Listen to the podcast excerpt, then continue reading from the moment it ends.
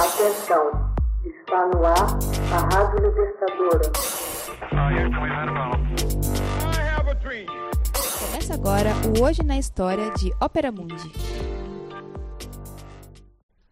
20 de fevereiro de 1944, embarcação nazista afunda na Noruega.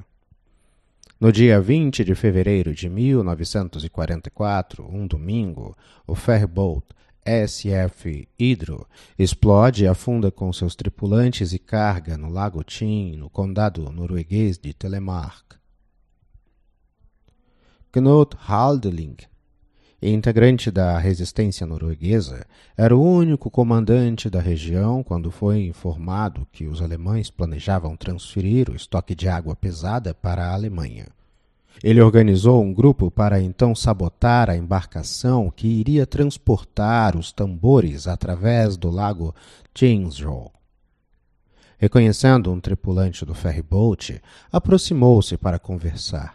Aproveitando a distração do tripulante, os sabotadores conseguiram instalar oito quilos de explosivo plástico na quilha do ferry. Logo após a meia-noite, a embarcação, com quatro alemães e 14 noruegueses, submergiu em águas profundas.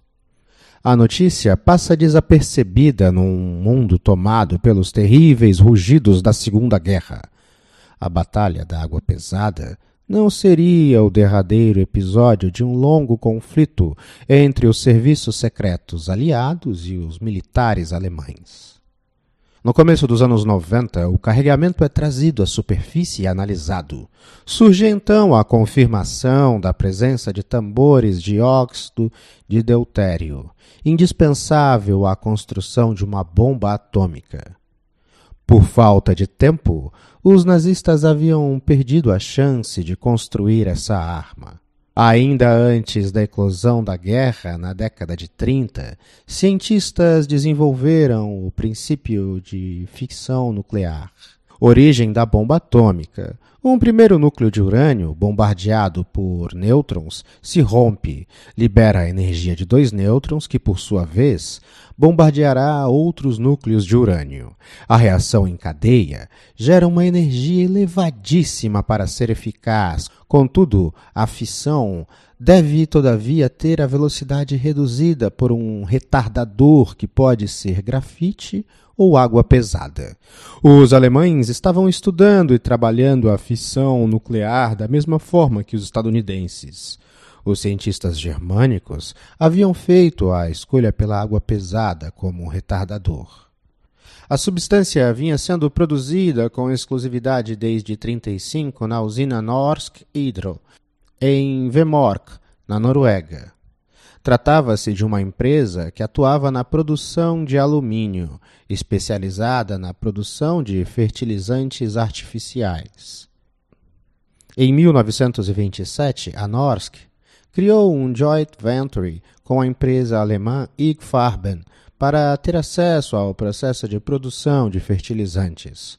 Para produzir amônia em escala industrial, a Norsk Hydro montou uma hidroelétrica em 1933. Ali, a amônia era produzida a partir da eletrólise da água mas análises clínicas revelaram a presença de água adulterada numa concentração de 1 para 23 mil partes. Leif Trosdat, do Instituto Norueguês de Tecnologia, e Ilmar Brun, diretor da planta, propuseram em 1933 que a água pesada fosse separada para o emprego em um projeto, o que foi aceito pela Norsk Hydro.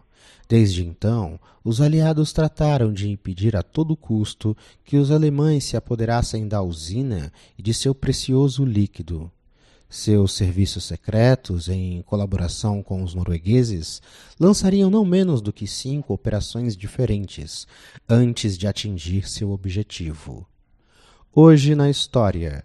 Texto original Max Altman. Narração e adaptação José Igor. Edição Laila Manuelli. Você já fez uma assinatura solidária de Opera Mundi? Fortaleça a empresa independente. Acesse www.operamundi.com.br/apoio. São muitas opções. Você também pode fazer um Pix usando a chave apoie.operamundi.com.br. Obrigada!